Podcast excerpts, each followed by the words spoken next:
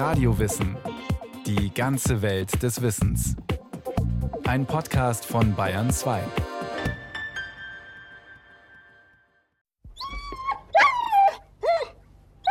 Geh weiter, komm her. Komm her, geh da, geh, geh weiter. Geh rüber. Geh rüber zu uns. Ja, ich weiß, du magst jetzt gleich gehen dann. Ja. Es ist eine ganz spezielle Atmosphäre, wenn Peter Kriegner mit seinen sechs Hunden im Westen von München durch die Amperauen streift. Von den großen Vierbeinern scheint keine Gefahr auszugehen. Im Gegenteil, die Gruppe wirkt wie eine friedliche Familie. Kein Kampf zwischen den Tieren, keine Raufereien, sondern ein wachsames Miteinander. Der Halter dieser vielen Hunde braucht kein lautes Wort, man scheint sich wortlos zu verstehen. Durch kurze Blicke, minimale Gesten, ein kurzes Streicheln. Als wäre es ein Rudel und Peter Kriegner der Leitwolf. Also man sollte einen Hund nicht zu viel dirigieren bzw. Befehle geben, weil der stumpft dann irgendwann mal ab. Beim Hund braucht man meistens keine Sprache. Der reagiert so stark auf Gebärden schon. Und Stimmungsschwankungen, die ein Mensch vielleicht nicht feststellen kann, die merkt der Hund sofort. Und da braucht man beim Hund keine Sprache. Ich glaube auch, man sollte so wenig wie möglich mit dem Hund sprechen, weil der merkt sofort, was der Särchen will. Je mehr, dass man ihm praktisch voll quasselt, desto weniger akzeptiert er dann und sagt, ja, was will der schon wieder? Manchmal ist Peter Kriegner mit seinen Hunden zwei Stunden unterwegs und spricht kein Wort. Das klingt nach einer fast symbiotischen Beziehung, nach tiefem Vertrauen, nach blindem Verstehen. Besser fast, als es zwischen Menschen passieren kann. Hund und Mensch, ein Dreamteam, ein Traumpaar. Geh weiter, komm her. Komm her, geh da, geh, geh. Geh rüber. Fraglos ist das Verhältnis zwischen dem Menschen und dem Vierbeiner aus der Familie der Kaniden einzigartig. Der Hund gehört nicht nur zu den beliebtesten Haustieren, sondern er begleitet den Menschen auch schon seit vielen Jahrtausenden. Michael Greve, Begründer des Forschungszentrums Canis und Ausbilder von Hundetrainern, staunt immer wieder, was Menschen mit Hunden machen und Hunde mit Menschen.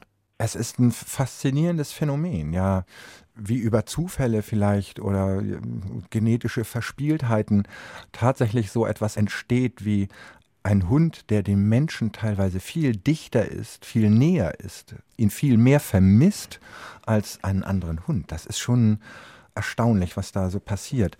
Der Hund passt sich ja letztlich immer nur an zu seinem eigenen Vorteil. Und die Menschen, die ihm viel bieten, auch Raum zur sozialen Expansion bieten, da geht er natürlich begünstigt hin. Und diese Nischen sucht er natürlich auch auf. Was er tatsächlich dafür leisten muss, ist gegen Null. Das Einzige, was uns der Hund zurückgeben muss, letztlich, ist dieser Blick, der uns sagt, dass wir geliebt werden. Und das hat er raus. Knapp 10 Millionen Menschen leben in Deutschland mit einem Hund zusammen. Weltweit gibt es in und um menschliche Siedlungen rund eine Milliarde der erstaunlichen Wesen mit vier Beinen, einem starken Raubtiergebiss, einer mehr oder weniger ausgeprägten Rute und der Fähigkeit, sich heulend und bellend mitzuteilen. Wegen ihrer außerordentlichen Lern- und Anpassungsfähigkeit sind sie zum Sozialpartner des Homo sapiens avanciert. Seit Jahrtausenden dienen sie als Helfer und Assistenten. Sie bewachen die Wohnstätten, sie hüten Tiere, sie helfen bei der Jagd. Bis heute erfüllen sie zahlreiche Aufgaben als Spür- und Rettungshunde, helfen als Blindenhunde behinderten Menschen oder dienen als treue Begleiter jenen Zweibeinern, denen der Kontakt zum Artgenossen Mensch zu schwierig scheint. Aber die allermeisten der Vierbeiner sind heute Familienhunde, die zum menschlichen Sozialverband fast so dazugehören wie eigene Kinder. Tatsächlich eine in der Evolution fast einmalige Beziehung über die Artgrenzen hinweg. Der Hund ist der älteste Begleiter des Menschen, man passt zusammen. Doch wissen wir tatsächlich, was für ein Wesen da an unserer Seite lebt, wie es denkt und fühlt? Warum es diese Nische im Gewebe des Lebens gesucht hat? Die Antwort des Evolutionsbiologen Josef Reichholf mag da erst einmal überraschen. Das genetische Erbe des Hundes ist eindeutig der Wolf. Es gibt neueste Untersuchungen, die sogar vielleicht etwas vorschnell den Schluss gezogen haben, dass alle Haushunde von sieben Wölfinnen abstammen, die vor 10.000 bis 15.000 Jahren in Nordwestchina gelebt haben. Ich halte das etwas äh, vorschnell argumentiert, aber das Prinzip ist richtig. Es sind einige wenige Individuen gewesen, von denen aus die verschiedenen Zuchtlinien ihren Ausgang genommen hatten, die dann zum Hund führten. Also der Hund ist ein Wolf, genetisch gesehen eindeutig. Es sind nur einige wenige Änderungen, die im Verlauf der letzten 10.000 bis 15.000 Jahren stattgefunden haben, genetische Veränderungen, die ihn zum Hund gemacht haben. Aber er ist praktisch zu 99,99 Prozent ist er Wolf.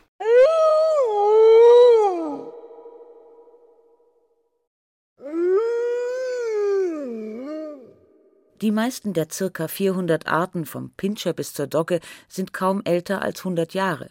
Alles Wölfe im Hundspelz, sagt der Biologe. Haben wir uns da als Sozialpartner und zum Kuscheln ein heimliches Wildniswesen ins Haus geholt, das der westlichen Zivilisation ansonsten so viel Angst und Schrecken einjagte, dass sie ihn vertrieben und ausgerottet hat? Den bösen, wilden Wolf, um den sich finstere Legenden ranken und der im Märchen kleinen Mädchen wie Rotkäppchen auflauert und hilflose Großmütter auffrisst? Nein. Und doch ein bisschen ja. Denn fraglos ist der Hund in vielen Formen seines Verhaltens ein Wolf geblieben. Doch zugleich ist der Wolf ein ganz anderes Wesen, als uns in den letzten 200 Jahren immer wieder erzählt wurde. Wer also den Hund verstehen will, muss erst einmal den Wolf von all den düsteren Klischees befreien. Und wer wissen will, wie sich der Hund zum Partner des Menschen entwickelte, muss zurückgehen in jene Phase, die man die graue Vorzeit nennt.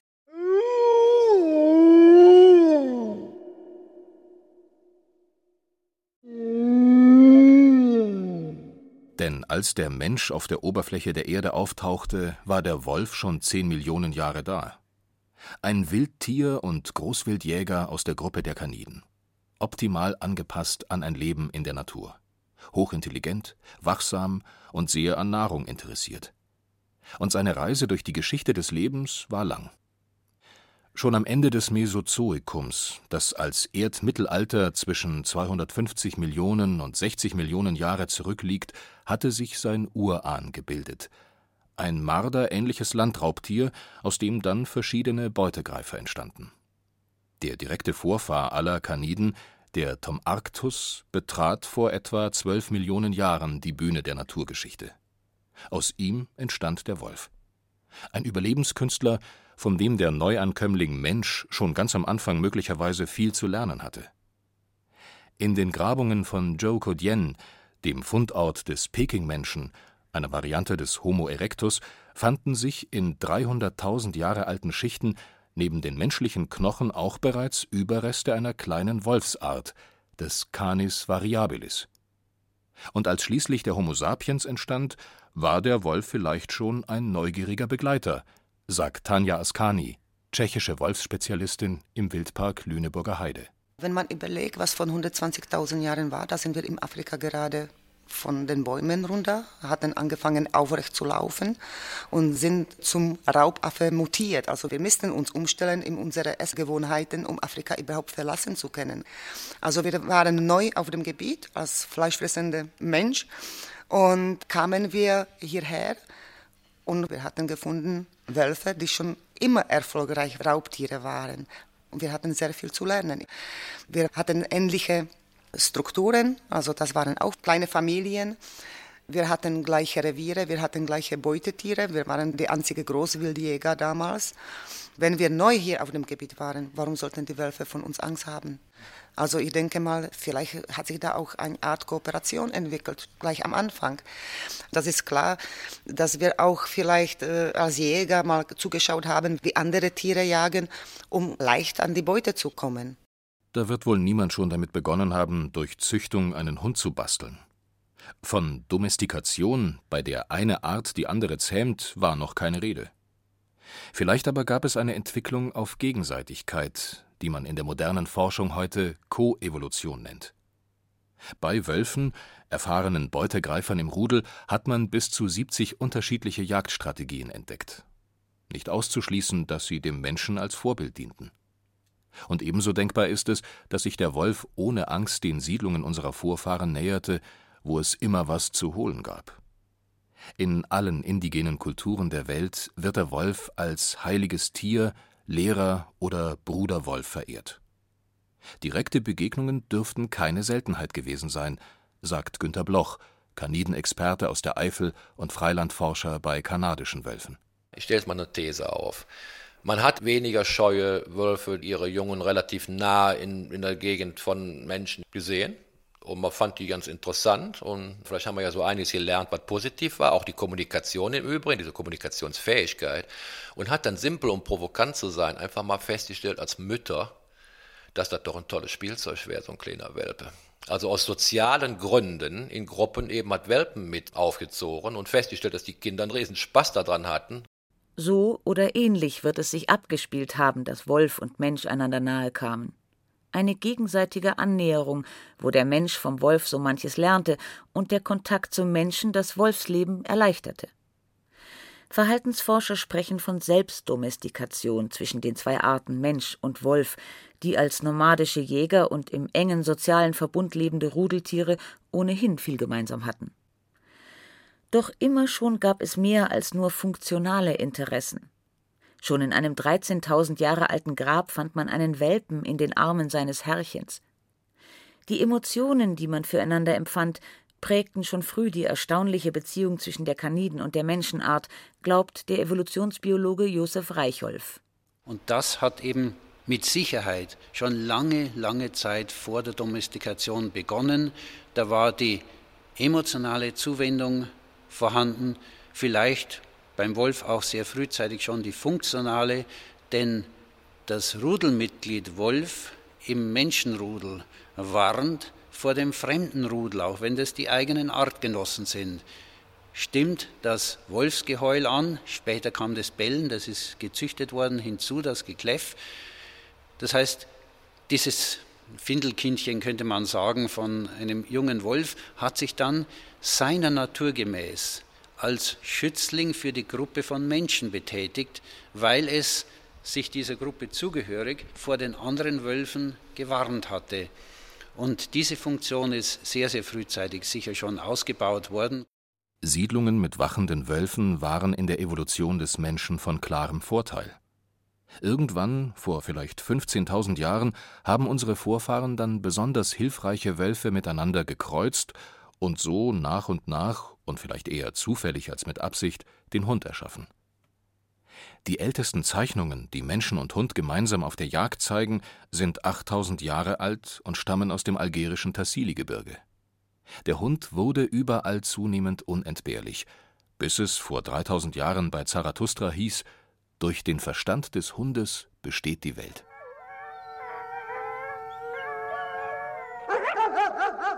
Doch je mehr der Hund in der entstehenden Zivilisation zum Sozialpartner des Menschen wurde, desto verzerrter wurde das Verhältnis zum Wolf. Er wurde sesshaften Viehzüchtern, denen er die domestizierten Haustiere riss, zum Konkurrenten. Spezialisiert gezüchtete Hütehunde mussten davor bewahrt werden, sich wieder mit Wölfen zu kreuzen. Als die Zisterzienser die Wälder rodeten, das Land urbar machten und die Wildnis zurückdrängten, wurde der Lebensraum des Wolfes kleiner.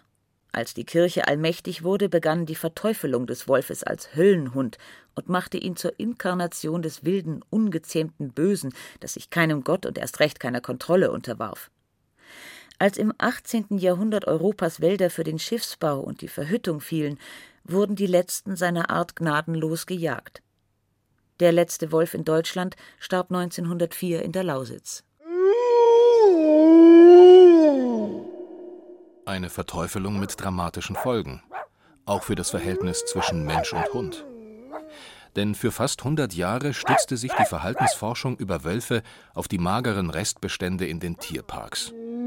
Gepaart mit einem populär darwinistischen Glauben an einen Kampf aller gegen alle in einer blutrünstigen Welt entstanden daraus zahllose Mythen über den Urahn des Hundes und beeinflussten Generationen von Hundehaltern die mehr vom Alpha-Wolf entstand, der alle anderen wegbeißt, um Dominanz kämpft, immer vorn an sein will. Doch Forschung am Sozialverhalten von Kaniden im Gehege sei ebenso absurd wie menschliches Verhalten im Gefängnis zu analysieren, widerspricht Günter Bloch. Manchmal, was ist der Unterschied zum Knast? Ne? Über Stichwort Alpha-Tier oder Rudelführer. In Gehegen haben sie eben halt Unterschiede zum Freiland. Keiner kann abwandern, wenn er will. Dadurch ergeben sich mehr Aggressionspotenziale. Dann Energie spielt für Gehegetiere überhaupt keine Rolle. Und dann sie haben keine Jagdkultur. Sie lernen ja nicht, wo man was wie jagt. Das ist immer sehr, sehr wichtig, dass man das halt weiß. Und dadurch ergeben sich also Familienkulturen. Stichwort Rudelführer, nochmal darauf zurückzukommen, da hieß es ja immer, der entscheidet alles, der macht alles, der ist also immer souverän und abgeklärt, beides stimmt nicht. Und dieses alte Alpha-Bild wird ja oft mit Gewalt und einem völlig falsch verstandenen Autoritärprinzip in Verbindung gebracht. Diese Gleichung halt, Alpha, Rudelführer gleich Gewalt, ist ja völliger Unsinn. Und im Freiland sehen wir eben, dass das Ganze sehr komplex ist und diese Sozialrangordnung, diese Hackordnung sich im Freiland eben überhaupt ja nicht so ergibt, wie wir immer so dachten. Da ist eben halt Kooperation normal, da ist Nahrungsteilung normal, da ist Ressourcenzuteilung normal und da ist eben halt ein soziales Miteinander und ein Interesse eben halt an harmonischen Verhältnissen der Gruppe normal.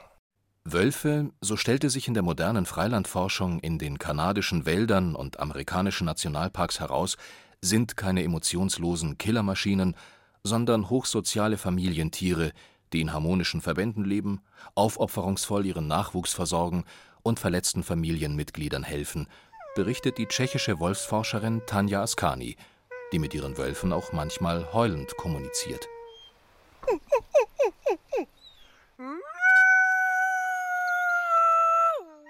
Man hat sogar beobachtet, dass ein Welpe angefahren worden ist, ich glaube von Zug, schwer verletzt, hat sich irgendwo im Gestrüpp geschleppt.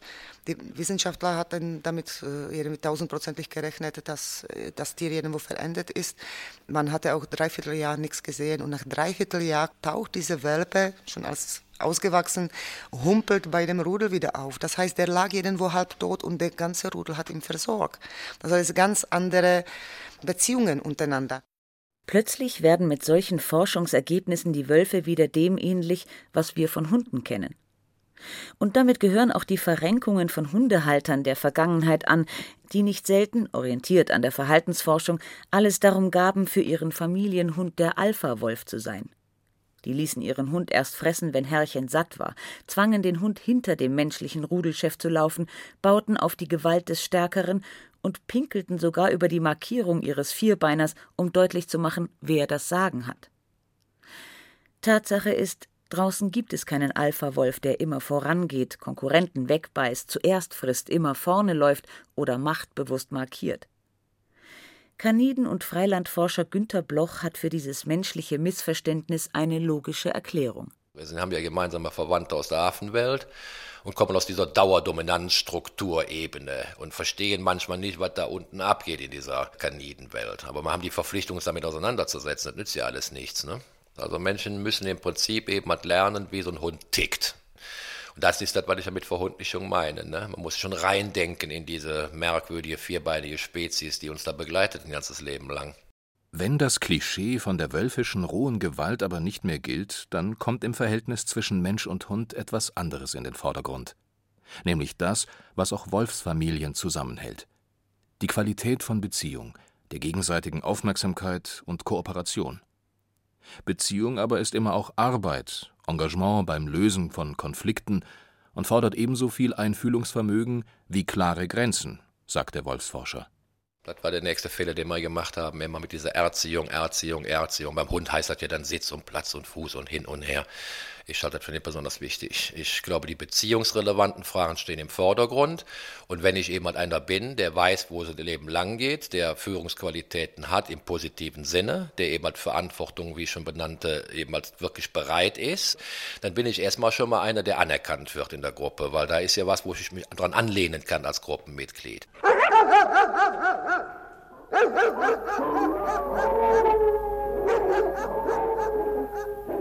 Wie ähnlich sind sich nun Hund und Wolf?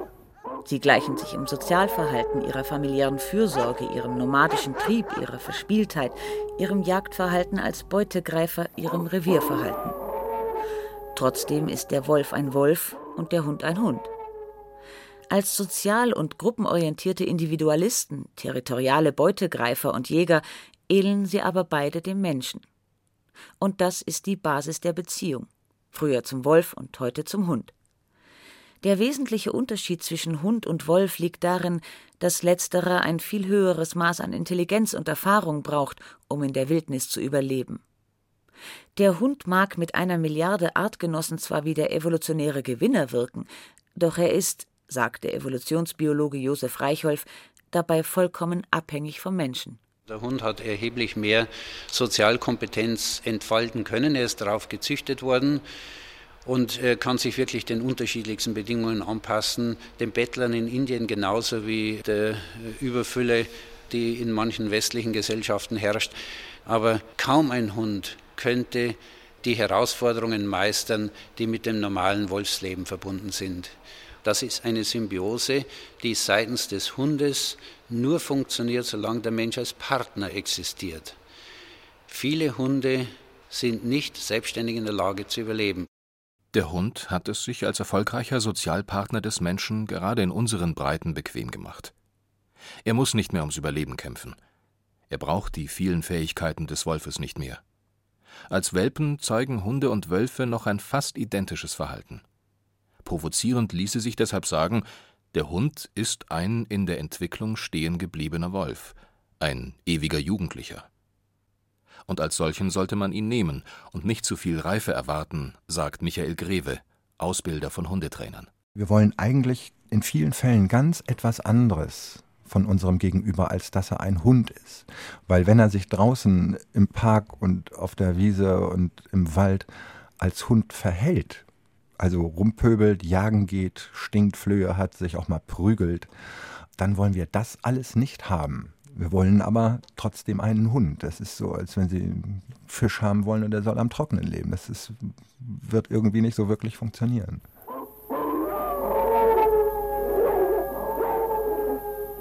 So ließe sich sagen, dass der Mensch für den ewig verspielten Hund am besten das sein sollte, was der erwachsene Wolf für seinen Sozialverband ist. Ein erfahrener Ältester, dem man sich besser unterordnet und der dafür aber auch Autorität ausstrahlen soll. Damit kann sich der Hundehalter durchaus an Gevatter Wolf orientieren. Der greift auch mal durch, wenn nötig, ist aber ansonsten ein kooperativer Familienvorstand. Ganz so wie Peter Kriegner, der Hundeflüsterer aus den Amperauen und Rudelführer ohne viel Worte. Der Hund ist ein Rudeltier und er erkennt den Führer dann an. Und wenn er weiß, der macht es richtig und alles, dann ordnet er sich automatisch unter. Man braucht dann keine Kommandos mehr. Und wenn er mal zu weit wegläuft, dann gibt es einen einfachen Trick, den wenden auch die meisten Hundebesitzer an. Man versteckt sich irgendwo und der Hund kommt automatisch wieder zurück und schaut, wo das Härchen ist. Das ist ein ganz einfacher Trick. Und dann laufen die auch nicht zu weit weg. Packen wir's, ha? Auf geht's! Eine Erfolgsgeschichte ist die jahrtausendealte Beziehung zwischen Mensch und Hund ohne Frage. Aber auch eine Geschichte von Missverständnissen und Problemen. Und im uralten Beziehungsdreieck Wolf, Hund, Mensch wird es noch einiges zu lernen geben. Denn der Wolf kehrt zurück in unsere Breiten. Die Evolution ist noch lange nicht zu Ende. Und das Dream Team aus Hund und Mensch muss noch weiter lernen.